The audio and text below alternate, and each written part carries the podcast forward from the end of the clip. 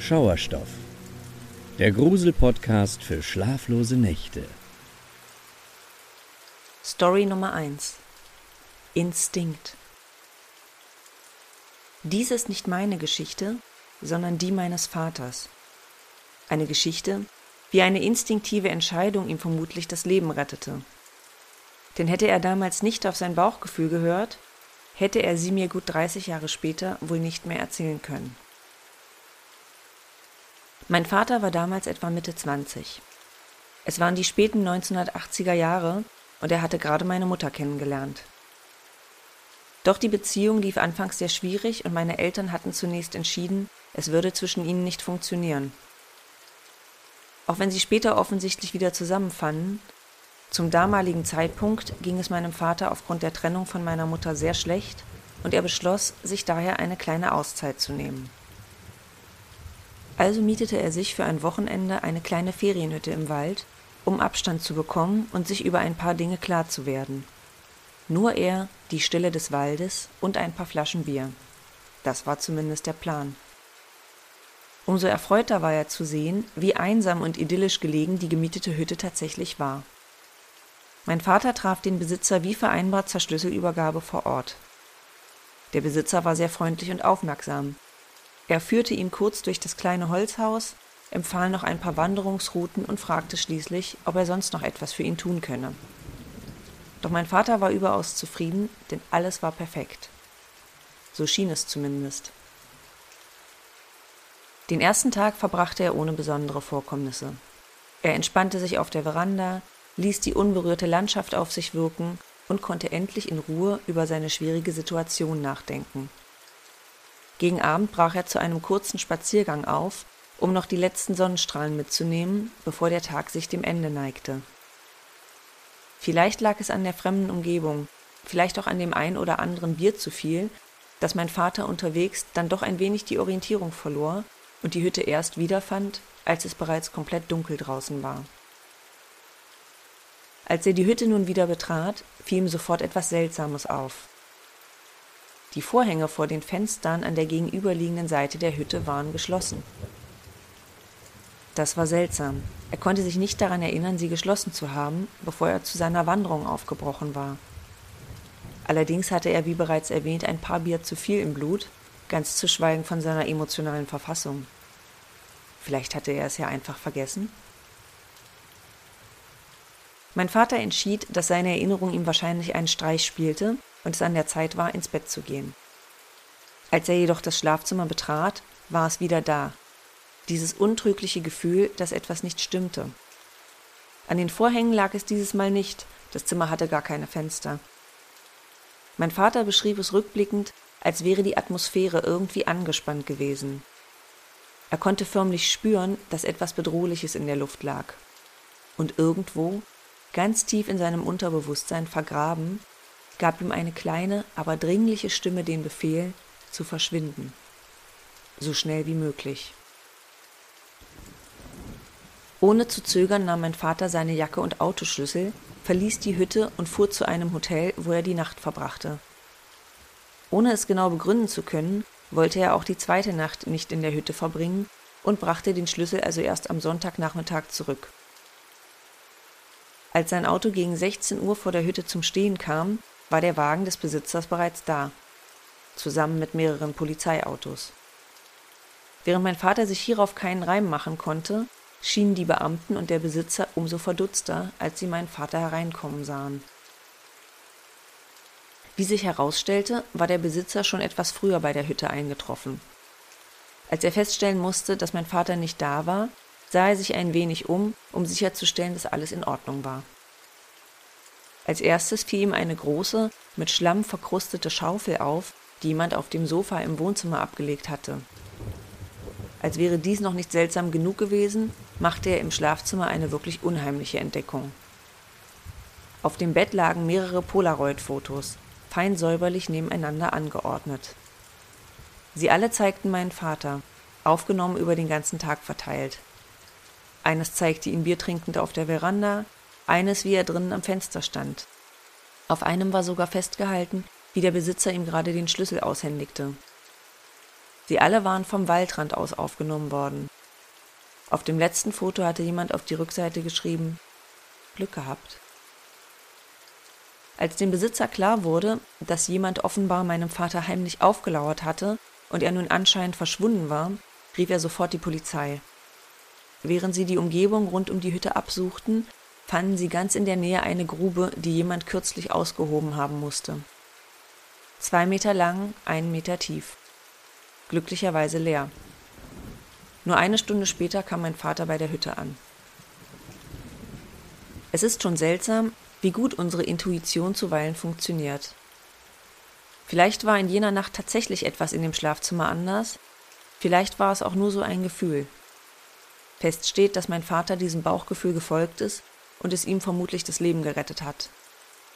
Wenn mich diese Geschichte eines gelehrt hat, dann dass man immer auf seinen Instinkt hören sollte.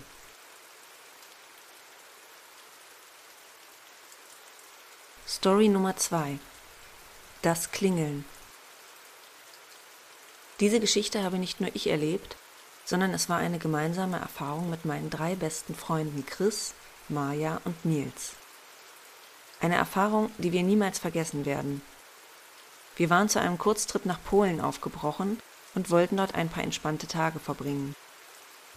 Eine Blockhütte im Wald bot das perfekte Setting. Unberührte Natur, ein großer See und Bäume, soweit das Auge sah. Quatsch machen und rumalbern mit alten Freunden. Und natürlich die obligatorischen Drinks und ein paar Joints. Es sollte eine fantastische Zeit werden, die wir nie mehr vergessen würden. Wir fühlten uns frei und ungebändigt. Dieser Ort hatte etwas so Ursprüngliches, dass selbst Smartphone-Junkies wie wir uns wieder naturverbunden fühlen konnten. Okay, es gab auch WLAN in der Hütte, aber für uns war es dennoch ein großes Abenteuer in der Wildnis. Noch am Tag der Ankunft wollten wir unser Glück versuchen und gingen direkt zum Angeln an den idyllischen See. Den ganz großen Fang machte leider keiner von uns, aber darum ging es ja auch nicht wirklich. Nils beschloss, sich einen anderen Platz für seine Route zu suchen und ging zu einem Uferabschnitt ein paar hundert Meter entfernt. Doch als er nach einer Weile zu uns anderen zurückkehrte, wirkte er irgendwie nervös. Er erzählte uns, dass er während des Angels eine Art Rascheln gehört hatte. Es schien von der Waldgrenze hinter ihm zu kommen. Da er das Geräusch nicht richtig einordnen konnte, behielt er den Wald vorsichtshalber im Blick. Er wollte sich gerade wieder entspannen, als er plötzlich aus derselben Richtung erneut ein Geräusch hörte. Eine Art Klingeln, wie von einer Glocke. Als er wieder hinübersah, war er sicher, dort die Umrisse einer Gestalt zu erkennen eine Gestalt mit einer Kapuze, die im hohen Gras geduckt saß und sich dort offenbar versteckte. Schnell nahm er sein Equipment und eilte hastig zu unserer Gruppe zurück. Wir anderen waren natürlich auch ein wenig beunruhigt, als Nils uns von seiner Entdeckung erzählte. Der nächste Ort, ja sogar die nächste Siedlung, war meilenweit weg. Wir fühlten uns plötzlich seltsam allein und sogar ein wenig schutzlos. Trotzdem wollten wir Nils Geschichte nicht allzu viel Bedeutung beimessen. Unser Trip hatte schließlich gerade erst angefangen. Also gingen wir zur Hütte zurück, um das Abendessen vorzubereiten und den Tag ausklingen zu lassen. Die Stimmung war ausgelassen und wir hatten wirklich eine tolle Zeit zusammen. Stundenlang schwelgten wir in gemeinsamen Anekdoten aus unserer Schulzeit und stießen immer wieder auf unsere unerschütterliche Freundschaft an. Trotzdem bemerkte ich, wie jeder von uns, hin und wieder, fast beiläufig, aus dem Fenster spähte. Keiner von uns sprach es aus, aber wir wussten alle gleichermaßen, dass Nils Geschichte ihre Spuren in unserem Unterbewusstsein hinterlassen hatte. Doch selbst wenn da draußen uns etwas oder jemand beobachten würde, hätten wir es ohnehin nicht bemerken können. Die Nächte inmitten der Natur sind anders als in der Stadt. Ohne künstliche Lichtquellen führt der Blick aus dem Fenster für gewöhnlich nur in ein schwarzes, undurchdringliches Nichts. Und zugegeben, diese latente Nervosität und Aufregung gab unserem Trip die perfekte Dosis Nervenkitzel und wir zelebrierten die Anspannung zusätzlich, indem wir uns gegenseitig erschreckten und herumalberten. Doch spätestens gegen ein Uhr früh verlor auch dieses Spiel seinen Reiz und die bleierne Müdigkeit aus den Erlebnissen des Tages legte sich wie eine schwere Decke über jeden von uns. Wir alle schliefen in verschiedenen Bereichen der Hütte und ich bekam das Sofa im vorderen Wohnbereich, wo sich auch die Tür zur Veranda befand. Ich war angenehm erschöpft und mit dem sanften Rauschen der Bäume im Wind war es nur eine Frage von Minuten, bis ich wegdriften würde. Doch dazu kam es nicht mehr, denn plötzlich hörte ich etwas ganz deutlich. Das Klingeln einer kleinen Glocke. Es kam direkt von draußen auf der Veranda. Es klingelte einmal, dann nochmal und nochmal, mal langsam und hauchzart, dann wieder schnell und eindringlich. Spätestens jetzt war ich hellwach. Ich musste meine Freunde nicht mal rufen, denn sie hatten alle dasselbe gehört. Langsam versammelten sie sich mit mir im Wohnzimmer. Alle flüsterten aufgeregt durcheinander. Das ist der Typ, den ich heute im Wald gesehen habe, raunte Nils in die Runde. Er ist dort draußen. Langsam tastete ich mich zum Fenster, das die Veranda überblickte, und sah vorsichtig hinaus. Verdammt, er hatte recht. Dort draußen, in einem alten Schaukelstuhl, saß jemand. Die Gestalt saß ganz still und schaukelte einfach nur vor und zurück.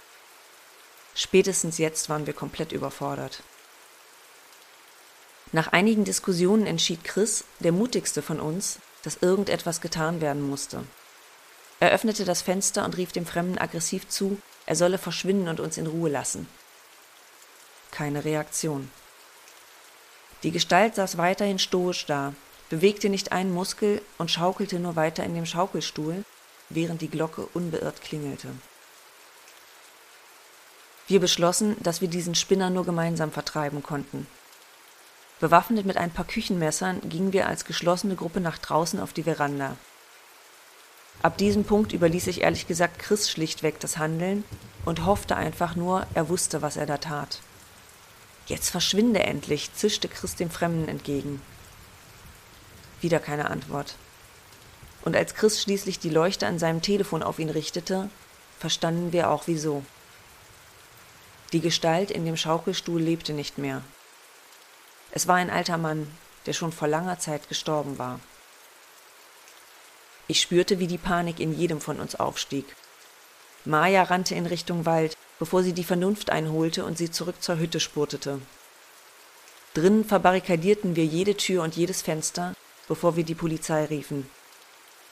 Es dauerte eine halbe Ewigkeit, den polnischen Beamten unseren Standort zu erklären, und es verging mindestens noch eine Stunde, bis die Scheinwerfer eines Dienstwagens über unsere Hütte glitten.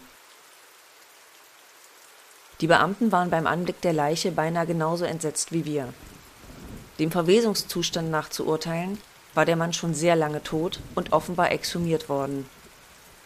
Will sagen, jemand hatte den Leichnam ausgegraben, ihn in den Schaukelstuhl auf unserer Veranda gesetzt und ihm ein kleines Glöckchen um den Hals gebunden, das jedes Mal klingelte, wenn der Wind den Schaukelstuhl in Bewegung versetzte.